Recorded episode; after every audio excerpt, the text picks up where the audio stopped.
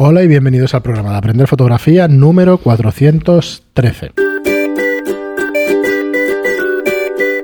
Hola, soy Fran Valverde y como siempre me acompaña Pera la Regular. Hola, ¿qué tal? Muy buena, espera. Pues aquí seguimos con nuestras fotógrafas de cabecera, como otra de las frases que, que me gusta decir, lo que he escuchado un montón de veces. Bueno, son, ya sabéis que estamos en una serie de fotógrafas eh, nos quedan pocas, ojalá les quedaran más, pero eh, de españolas, porque luego trataremos alguna otra seguramente en estos programas, que nos quedarán unos cuantos hasta final de mes. Y en este caso eh, vamos, a, vamos a nombrar a Martina Matencio, vamos a comentar su trabajo, muy interesante, pero antes de eso, pues recordaros como siempre el que entréis en aprenderfotografía.online para que veáis los cursos que tenéis hechos por nosotros directamente, cerca de 32 cursos, 32 cursos, cerca de 100 horas de, fotografía, para las 90 horas probablemente, una media de 2 horas y media, 3 por curso.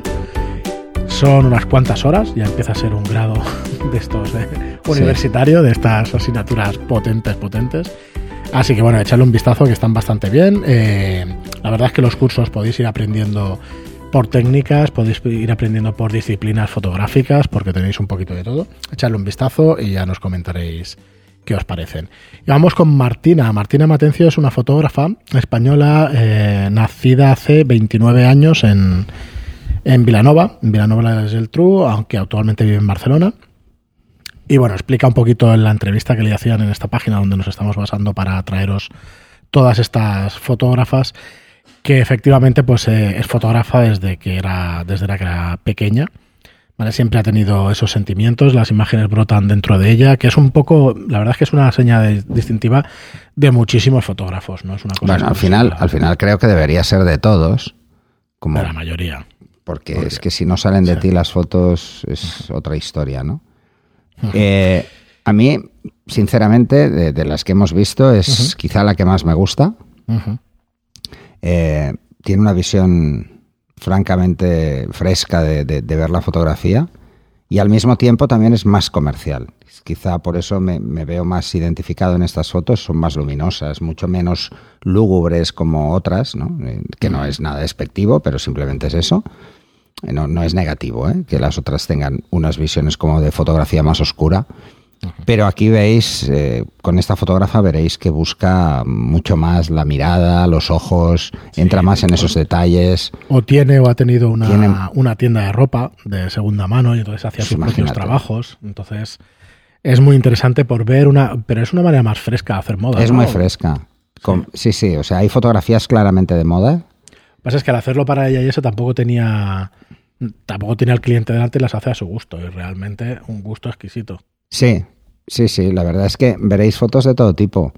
Eh, es mucho más variado, su, tiene una visión más amplia de la fotografía. Mm, de las otras fotógrafas hemos visto quizá trabajos muy personales.